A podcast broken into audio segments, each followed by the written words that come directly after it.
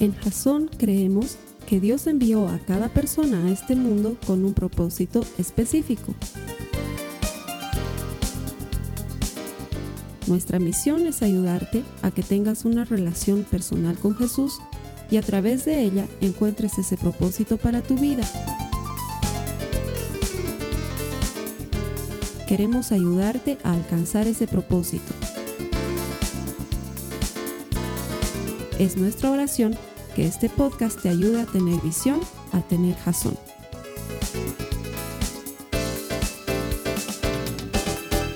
Gracias por conectarte a Jason, bienvenido. No estás aquí por casualidad, Dios tiene un propósito para ti, si no, no te hubieras conectado.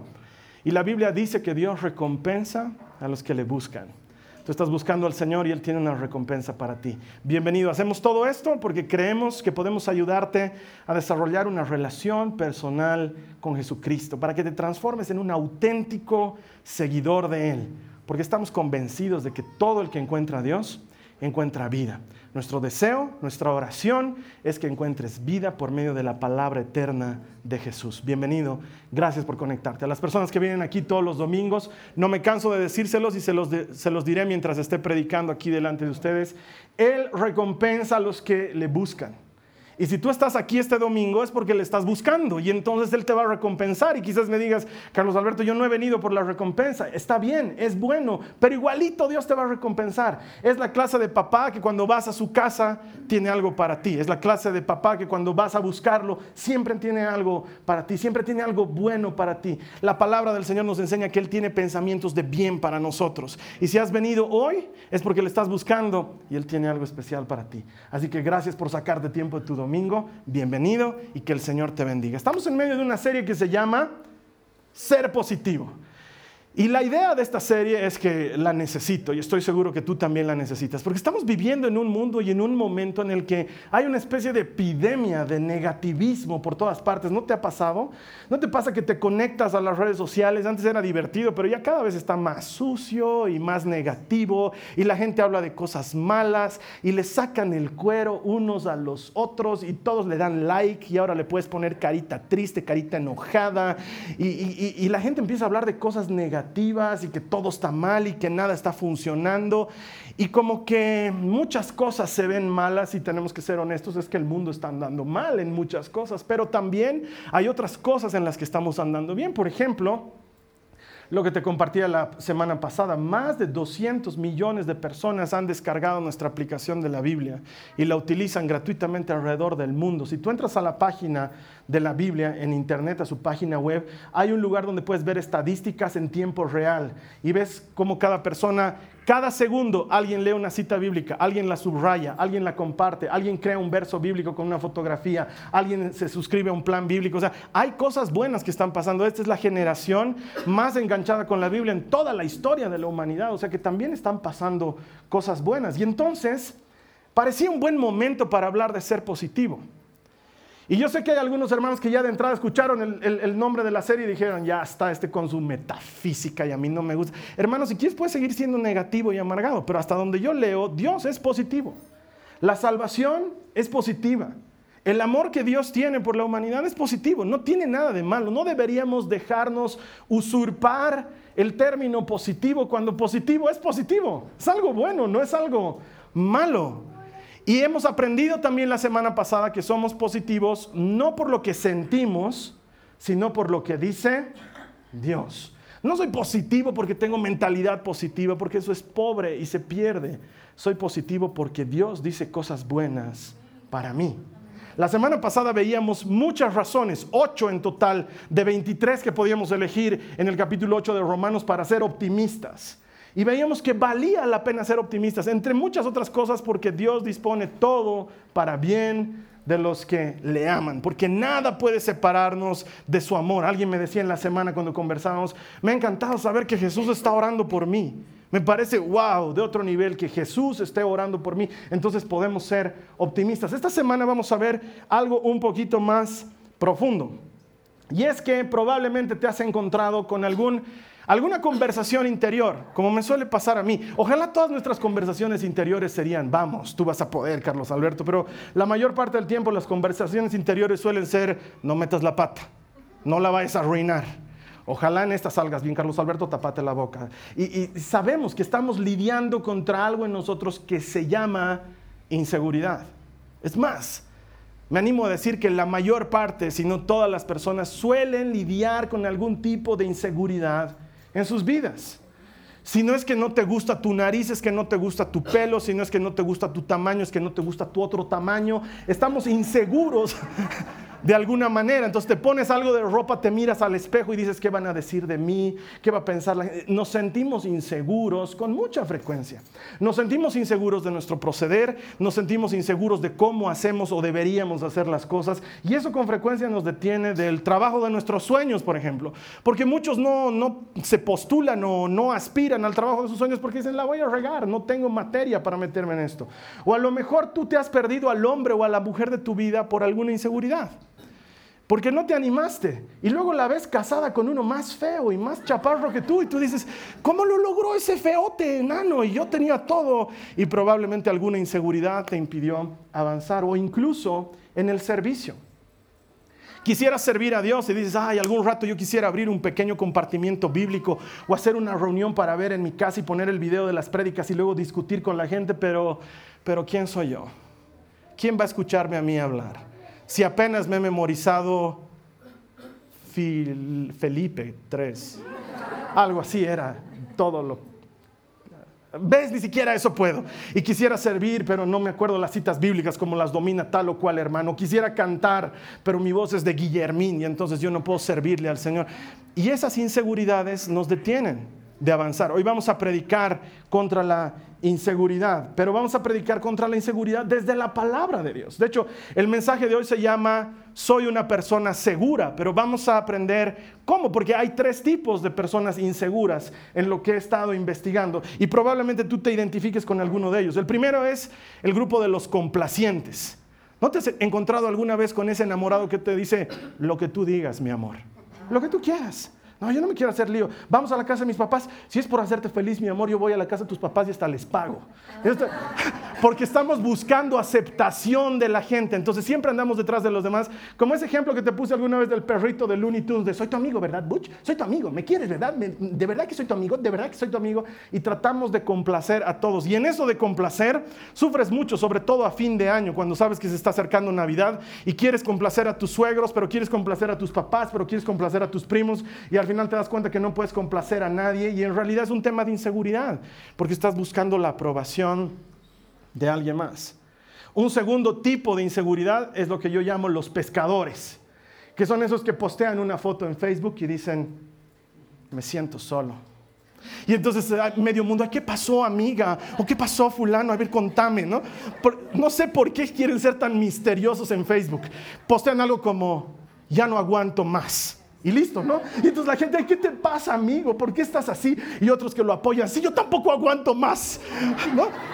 Y en realidad lo que estamos buscando es llamar la atención, estamos buscando aprobación, estamos pescando, ¿no? Es, es, como el que, el que hace algo y te dice, ¿cómo me ha salido? ¿Me ha salido bien? ¿No? Invitas a, comer a la gente a tu casa y ¿qué tal estuvo la comida? ¿Te gustó? ¿Te gustó? ¿Estuvo maravillosa? ¿Y qué te pareció el jugo? ¿Y el postre te gustó? ¿Lo hice bien? ¿Me salió bien? Eh, y, y en realidad lo que estamos buscando es aprobación, es, es algo basado en la inseguridad y hay un tercer tipo de inseguros. Yo los llamo los ganadores de subasta. Debes conocer alguno. Es esa persona a la que tú le dices, oye, te cuento que mi hijito ha empezado a leer su Biblia y hoy ha, leído un capítulo completo de su Biblia y el otro te dice, eso no es nada. Mi hijo se ha aprendido la Biblia completa, de memoria y en hebreo. o tú le dices a alguna amiga, te cuento que me he ido con, mi familia de vacaciones, nos fuimos por una semana de vacaciones y tu amiga te dice, eso no es nada. Nosotros con mi familia nos fuimos de vacaciones por un mes a una isla en el Caribe que me la he comprado. Debes conocer a uno de los ganadores de subasta, que siempre eso no es nada, le cuentas a tu amiga, ¿no? Te cuento que me enfermé. Ah, no, eso no es nada. Yo sí que he estado enferma. Me ha dado un síndrome rarísimo. Soy la primera persona en el mundo a la que le ha dado ese síndrome. Es más, lo han bautizado al síndrome con mi nombre porque he sido la primera. Debes conocer a alguien que, es inseguro y por eso siempre trata de ganar en la conversación y la verdad es que la mayor parte de nosotros tenemos inseguridades y luchamos contra eso. Yo a veces estoy saliendo de mi casa y la miro a la cara y le digo, es lo mejor que he podido hacer. No, si está simpático, nada. ¿Qué puedo hacer, chicas? Les tocó un papi feo. No, papi, eres hermoso. No, yo sé que ustedes son buenas, pero el espejo no miente. Te veo tan diferente.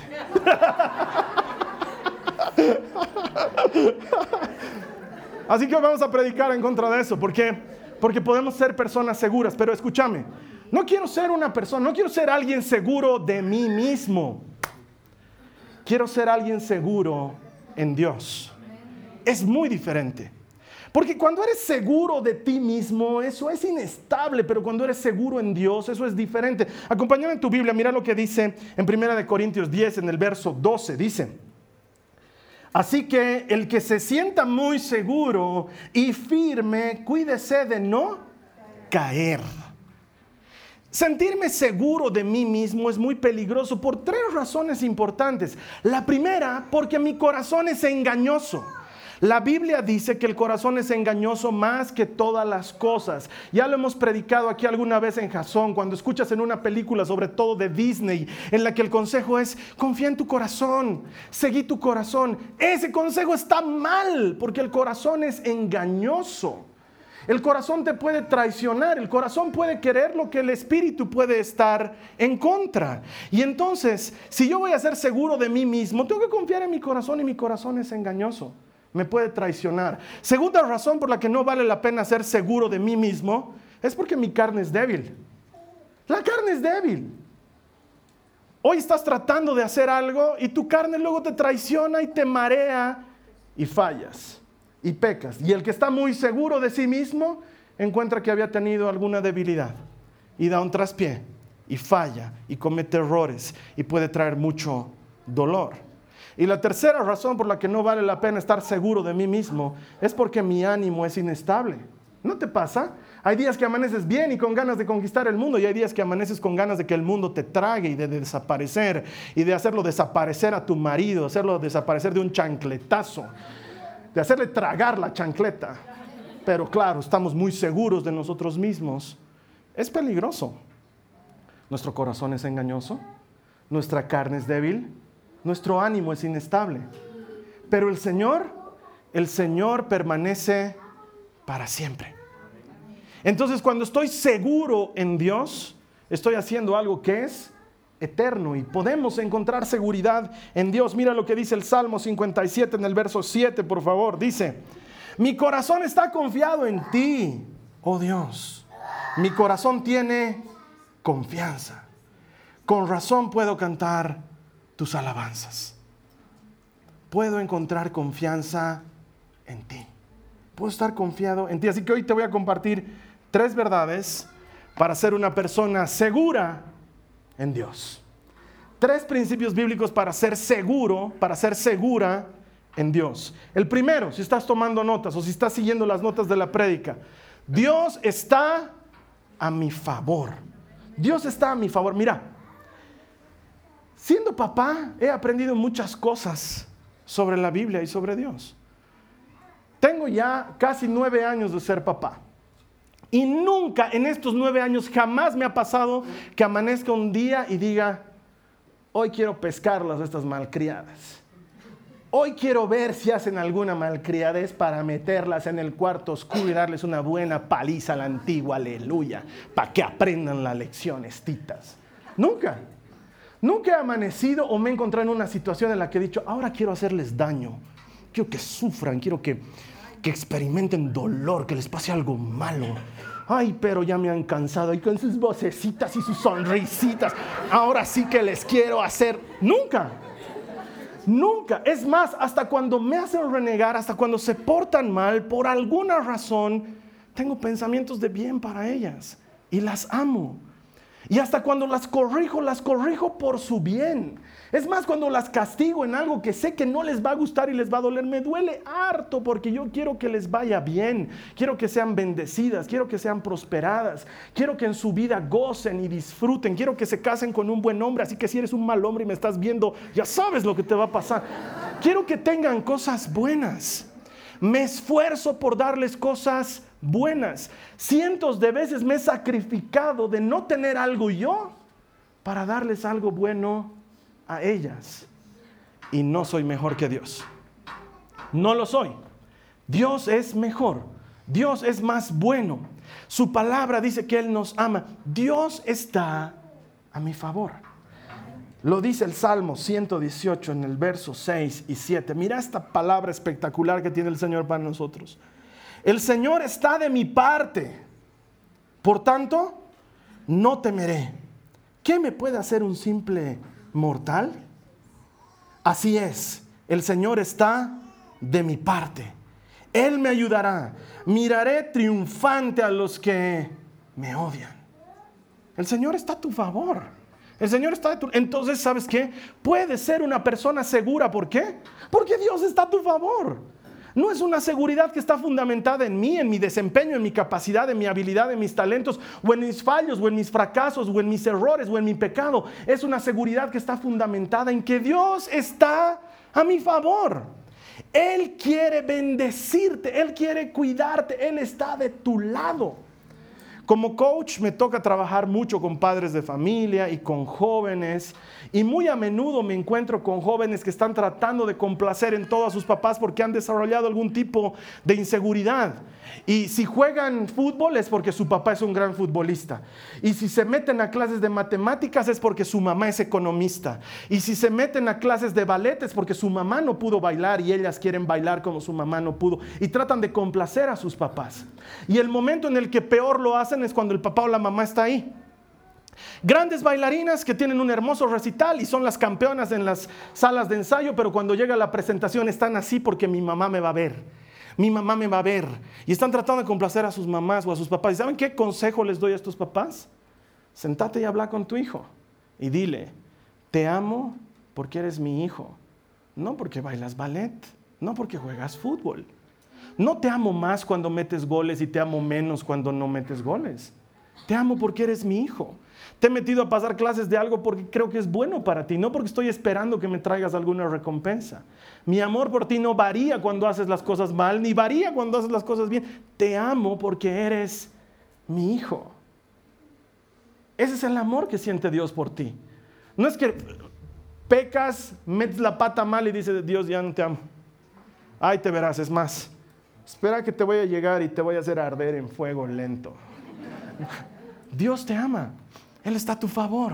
Esa es una poderosa razón para estar seguro. No sé si te acuerdas, muchos años atrás hubo un narcotraficante que lo metieron a la cárcel y lo, conocían como el Petas, porque tenía miles de petas por todas partes. Es más, la policía confiscó todas sus petas, estos Volkswagen en forma de escarabajo, las confiscó y las pintaron de verde y blanco para que sean coches policiales, ¿te acuerdas? Y a él lo llamaban el Petas, y el Petas era matapolicías mató policías dos veces, una en un juzgado, pum, pum, pum, a balazos. Debes acordarte de ese tema. Lo que nunca me olvido es a la mamá del Petas entrevistada en televisión, la señora lloraba. Y ella decía, por favor, no lo vayan a tratar mal a mi hijo. Y el periodista le dice, señora, su hijo es un asesino de policías. Y la mujer entre lágrimas decía, pero es mi hijo. Es mi hijo, yo lo amo. Ha hecho mal, pero es mi hijo. Y Dios te ama así. Y Él está a tu favor. Entonces ya no vivo por la aprobación de Dios, sino que vivo desde la aprobación de Dios. Ya no estoy esperando que Él me apruebe, sino que porque me aprueba empiezo a vivir de una manera diferente. Eso me hace sentir seguro, porque ya no estoy seguro en mi desempeño, estoy seguro en que Dios está a mi favor, Él está de mi lado. Mira lo que dice Hebreos 10:35. Dice, por lo tanto, no desechen la firme confianza que tienen en el Señor. Tengan presente la gran recompensa que Él les traerá. Hermana, hermano, Dios está a tu favor. Estás dando un examen difícil en la universidad, Dios está a tu favor. Estás venciendo tus deudas y saliendo de esas marañas en las que te has metido y pagando cosas al banco y parece que es difícil y quiero decirte, Dios está a tu favor. Te estás reconciliando con tu esposa o con tu esposo, estás tratando de reconstruir a tu matrimonio, las cosas no se pintan bien, Dios está a tu favor. Estás enfrentando un juicio, hay alguien que te quiere hacer daño, estás teniendo problemas con abogados, estás teniendo problemas con fiscales, con jueces, Dios está a tu favor. ¿Has decidido emprender? ¿Quieres sacar una empresa adelante? ¿Has juntado un poco de dinero y te has juntado con unos amigos, unas amigas y has empezado a sacar un negocito? Dios está a tu favor. Él está de tu lado. Estás orando por un milagro. Dios está a tu favor. Él está a tu favor. Puedes ser una persona segura, no en ti. Yo puedo fallar, tú puedes fallar. Dios nunca falla. Puedes estar seguro en Dios. Una segunda razón para estar seguros. Dios me ayuda siempre. Dios me ayuda siempre. Él está dispuesto a darme una mano. Mira lo que dice Deuteronomio 31 en el verso 8. No temas ni te desalientes, porque el propio Señor irá delante de ti. Él estará contigo, no te fallará ni te abandonará. Él te está ayudando. Me acuerdo que hubo una época en mi anterior congregación en la que mi líder me dijo, Carlos Alberto, me encantaría que tú me ayudes a ministrar la música. Ahora, yo tengo que ser bien sincero con ustedes. La música es una cosa que me cuesta. Si eres medio sordo, nunca te has dado cuenta. Pero si tienes buen oído, sabes algo de música, te has dado cuenta que sufro y me cuesta. No es como que me paro con la guitarra y aleluya. Y empiezo. No, no es así, me cuesta y, y son muchos años de entrenarme en el asunto. Entonces, cuando en mi anterior congregación me dijeron ministrar alabanza, fue como que ministrar no me hago lío, orar y ayudar a la gente a que ore no me hago lío, pero lo de la música y mi líder me dijo, tú tranquilo, vas a tocar con un equipo de músicos pro. Y eran músicos profesionales, o sea, nada en contra de mis músicos actuales, pero la ventaja... La ventaja con esos mis músicos es que yo jamás tenía que decir re mayor, digo, no, pásate así. Nunca tenía yo.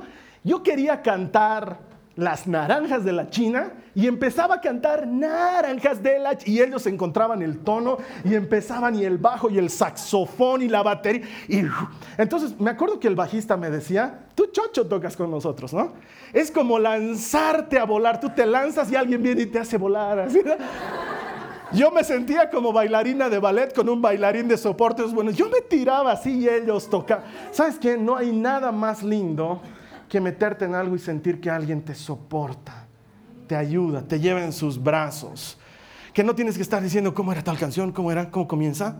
Yo me acuerdo que decía, vamos a cantar tal canción. Ellos nomás sufrían, yo los veía sufrir ellos. Yo empezaba a cantar, ellos tocaban. Salía una maravilla. Y yo quedaba muy bien, parecía el gran ministro de alabanza. ¿Por qué? Porque los expertos me estaban ayudando. Y ahora quiero decirte esto. Hay un experto que te tiene en sus manos. Él te tiene en sus manos. Él te ayuda. Él te sostiene. Mil veces me encuentro con que no tengo que decir. Me pasa seguido. Estoy charlando con la gente y me empiezan a contar cada problema, cada necesidad, cada situación. Si escucharon lo que está pasando en mi mente, en mi mente solo está pasando una cosa, Señor, ayúdame, Señor, ayúdame, Señor, ayúdame, Señor, ayúdame, Señor, ayúdame. Y de pronto terminan de hablar y frum, salen citas bíblicas, sale un consejo oportuno. ¿De dónde sale todo eso? Del Señor que es mi ayudador. Yo soy un sonso, yo me olvido de las cosas. No tengo una gran memoria, no tengo una gran facilidad para hablar. Tengo un Dios grande. Tengo un Dios que hace cosas, que cumple su palabra, que me ayuda. Por eso mi oración más recurrente, si me escucharas todo el día, si me grabaras, lo que más digo en el día es, Señor, ayúdame. Señor, ayúdame. Señor, ayúdame. Lo tengo de una oreja todo el tiempo. Señor, ayúdame. Ya pues ayúdame, Señor, ayúdame. Señor, ayúdame. Estoy tarde, Señor, ayúdame. Estoy temprano, Señor, ayúdame. Señor, ayúdame. Señor, ayúdame. Señor, ayúdame. ¿Por qué? Porque creo que Él me ayuda. Y Él te está ayudando ahora mismo. No sé por lo que estás pasando. Somos distintas personas aquí. Son distintas personas, cientos que están conectadas en este momento. No sé por la situación específica por la que estás pasando, pero una cosa sé, Dios te está ayudando. Él te está ayudando. No se trata de que le hayas pedido o no, se trata de que Él es tu Padre, le gusta ayudarte, Él quiere ayudarte, puedes estar seguro, no en tus fuerzas, en un Dios que siempre te ayuda. Él siempre te ayuda. Y el tercer principio que quiero compartir contigo, probablemente el más poderoso. Dios está trabajando en mí. Él está completando su obra en mí. Dios está trabajando en ti. Está completando su obra en ti. No sé si te acuerdas esa vez que te conté que le dije no al Señor en su cara. Era jovencito, me eligieron para ser líder de jóvenes, pero yo tenía otras cosas que hacer. Entonces le dije al Señor, Señor, ahorita no estoy muy disponible, no me tomes a mal, me encanta esto de ser líder, pero ahorita no. Y le dije no a Dios en su cara. No te conté el resto de la historia. Luego de eso, me perdí un año de mi comunidad. Dejé de asistir por un año, porque estaba más ocupado en otras cosas. Seguía amando a Dios y seguía buscando la manera de servirle, al punto que me formé un pequeño grupo de estudio bíblico con puras viejitas. Sí, tenía hartas viejitas. Todas eran mis fans y venían a escuchar la palabra de Dios. Y yo he debido tener 24 añitos, era changuito y enseñaba la Biblia a mi grupo de viejitas cada semana.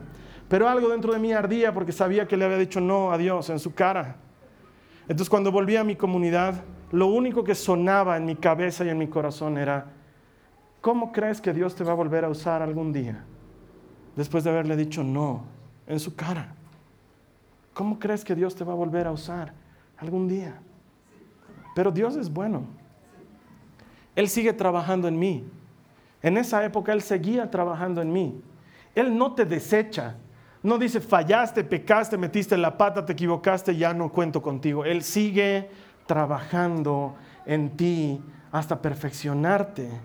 Lo entendí cuando leí Filipenses 1.6, que dice, y estoy seguro de que Dios, quien comenzó la buena obra en ustedes, la continuará hasta que quede completamente terminada el día que Cristo Jesús vuelva.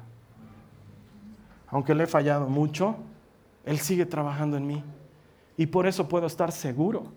No estoy seguro en mí, estoy seguro en Dios porque Él sigue trabajando en mí. Tengo que hacerte una confesión.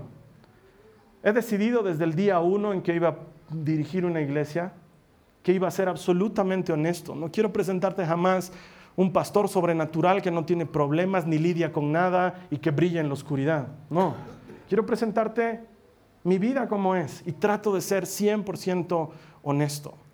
Nunca he sentido que sea el más adecuado para dirigir una iglesia. Tengo una inseguridad al respecto, es más, no sé si debería seguirlo siendo. Siempre lidio con eso. Charlo con mi esposa y le digo, no creo estar siendo un buen líder. Enseño liderazgo, me contratan para hablar del tema, pero cuando se trata de mí siento que no doy la talla, que me falta, que no estoy siendo un buen líder, que no estoy, no estoy logrando hacer las cosas como quisiera. Veo mis charlas y no sé si las voy a poder dar bien.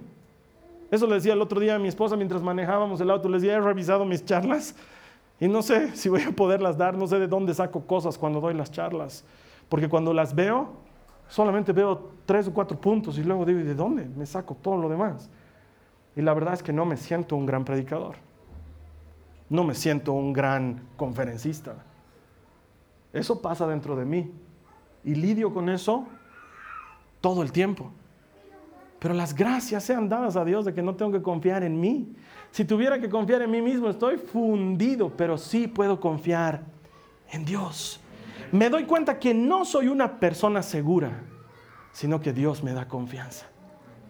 Yo en mí mismo no soy seguro, pero me doy cuenta que con Dios todo es posible. Me trae a la memoria algo que me pasó cuando tenía 17 años. En mi colegio, como en todos los colegios, hicieron una especie de concurso entre alumnos. Teníamos que preparar una monografía y teníamos que hacer un trabajo de investigación. Y yo desarrollé un trabajo de investigación de la economía informal en Bolivia, cuando tenía 17 años. El trabajo fue muy bueno, así que en la primera etapa me saqué 100 y mi profesor decidió meterme en una competencia en el colegio. Hicimos una especie de feria de conferencias. Yo di mi conferencia sobre la economía informal en Bolivia y gané. Entonces mi profesor decidió meterme en una competencia nacional entre colegios. Volví a competir y gané. Me iba muy bien con esa conferencia. Entonces mi profesor, que también era catedrático en la normal Simón Bolívar, si sabes de qué se trata eso, es una universidad a la que la gente va para aprender a ser profesores. Mi profesor me dijo, quiero que vayas y des esta tu misma charla ante mis alumnos en la normal. Yo dije, la normal pues, debe ser normal, ¿no? O sea, Yo la veía a mi mamá nerviosa porque me decía, son universitarios y tú todavía estás en colegio, papito. Pues yo le decía, es normal, debe ser normal. Cuando voy y habían 700 alumnos en un auditorio gigantesco. Es más, era la primera vez que iba a estar ante 700 desconocidos, porque la última vez que había hablado ante 600 era en mi cancha con papás que me querían. Ahí eran todos desconocidos y la mayoría de ellos trotskistas, comunistas y todo eso. Me acuerdo que vi el auditorio, mi profesor estaba parado al lado mío, miré hacia el auditorio, 700 personas, y me agarró miedo de Padre y Señor nuestro. Sentí que me recorría un frío desde la punta de mis talones hasta el último de mis cabellos. Toda la gente me miraba e hice lo que sabía hacer. Agaché mi cabeza, cerré mis ojos y le dije, Señor, ayúdame. Y empecé a hablar. Y ¡pum! Fue la charla más increíble que había dado en 17 años de la vida. Es más, fue tan buena la charla que luego hubieron una sesión de preguntas y respuestas. Y los changos me hacían preguntas, eran mayores que yo, pero eran changos, me hacían preguntas y yo respondía y respondía y mi profesor se me acercaba y me decía, párala. Y decía, pues estoy respondiendo bien. Sí, pero párala. Me decía, bueno, una última pregunta, hasta que mi profesor se paró y dijo, ¿saben qué? Carlos Alberto no ha venido aquí a resolver la economía del país. Eso es todo, muchachos, gracias. Cerró el micrófono y me dijo, ¿qué tipo más confiado? ¿Cómo lo haces? Y yo me reí y le dije, yo sé cuál es mi secreto. No confío en mí confío en el Señor. Él me hace estar confiado. Él me hace vivir confiado. Y hasta el día de hoy me sigue sucediendo lo mismo. Me pongo nervioso, entonces cierro mis ojos y le digo, Señor, ayúdame. Y empiezo a hacer lo que tengo que hacer. Y en todos estos años, 25 que tengo de conocerle, no ha habido una sola vez en que me haya dejado o me haya desamparado. No se ha tratado de si yo me he preparado bien o si me he preparado mal. No se, no se trató de si hice mi tarea o no hice mi tarea. Si esa semana no había pecado o si esa semana había sido un cochino. Se trata de que Él está trabajando en mí. Puedo estar confiado. No estoy confiado en mí mismo porque yo puedo fallar. Mi corazón es engañoso. Mi carne es débil. Mi estado de ánimo fluctúa. Estoy confiado en el Señor. Hermana, hermano, todos tenemos inseguridades. Estoy seguro que tú también lidias con alguna inseguridad. Si no es con tu físico, es con tu desempeño. Si no es con tu desempeño, es con tus antecedentes. Si no es con tus antecedentes, es con tu historial. Si no es quizás con tu pecado, con algo. Algo tenemos con lo que estamos lidiando. Pero no se trata de ser una persona segura de sí misma. Se trata de ser una persona segura en Dios. No se trata de confiar en mi capacidad o en mi incapacidad y desconfiar de ella. Se trata de confiar en que Dios, Dios está a mi favor. Dios me ayuda siempre. Dios sigue trabajando en mí. Soy una persona segura, claro, porque soy seguro en Dios. Y puedo ser positivo. Puedo ser absolutamente positivo. Porque sé que aunque todo se presente difícil y negativo, mi Dios está de mi lado. ¿Quieres orar conmigo? Vamos a entregar al Señor nuestra inseguridad y vamos a pedirle a Él que nos dé confianza en Él, seguridad en Él. Vamos a dejar a sus pies nuestras inseguridades. Mira, hace mucho tiempo que he dejado de predicar para gustarle a la gente. Antes me preocupaba si alguien se dormía o se tapaba la cara mientras yo predicaba. Ahora ya no me interesa. Porque es la palabra de Dios, no soy yo. No se trata de que me quieras a mí, es un principio bíblico eterno. Lo predico por Jesús. Puedes hacer lo mismo, puedes dejar tu inseguridad delante de Dios hoy y decirle a partir de hoy, Señor, tú estás a mi favor, tú me ayudas, sigues haciendo tu obra en mí. Te invito a que cierres tus ojos, ores conmigo al Señor. Repite esta oración sencilla conmigo, dile, Señor Jesús, te doy gracias porque por medio de tu palabra me ayudas a entender mi inseguridad la revelas a mí. Estoy consciente de ella. Te entrego mi inseguridad. Te entrego esto que me hace débil. A veces siento que no voy a responder. A veces siento que físicamente estoy mal. O en mi salud. O en mi desempeño. O en mi capacidad. O en mi historial. dejo esta inseguridad delante de ti. Y a cambio, quiero tomar tus promesas y sembrar tu palabra en mi corazón. Tu palabra dice que tú estás a mi favor. Tu palabra me enseña que tú me estás ayudando, que me ayudas siempre. Y lo mejor de todo, tu palabra me enseña que vas a perfeccionar tu obra en mí hasta el día en que tú y yo nos volvamos a encontrar. Gracias Señor Jesús. A partir de hoy, soy positivo. Soy una persona confiada. Porque mi confianza radica en mi Dios. Y mi Dios es grande. Mi Dios es fuerte. Gracias Señor. En el nombre de Jesús. Amén. Amén. Amén. Gracias por haber hecho esta oración con nosotros. Gracias por haberle entregado tu corazón al Señor Jesús de esta manera. La siguiente semana vamos a ver otro motivo para ser positivos. En tanto tú y yo nos volvamos a encontrar, estoy seguro que el Señor quiere bendecirte esta semana. Que esta semana sea una semana de mucha bendición en tu vida y no te olvides que todo el que encuentra a Dios encuentra vida. Gracias, nos vemos la siguiente semana. Esta ha sido una producción de Jason Cristianos con propósito.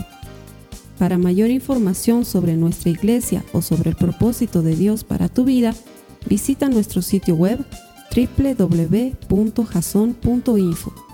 Allí encontrarás muchos recursos para animarte en tu relación con Dios, enseñanzas, nuestro blog, prédicas y mucho más. Te lo deletreamos www.jazon.info también puedes visitarnos en nuestro sitio en Facebook www.facebook.com barra Que Dios te bendiga abundantemente. Muchas gracias.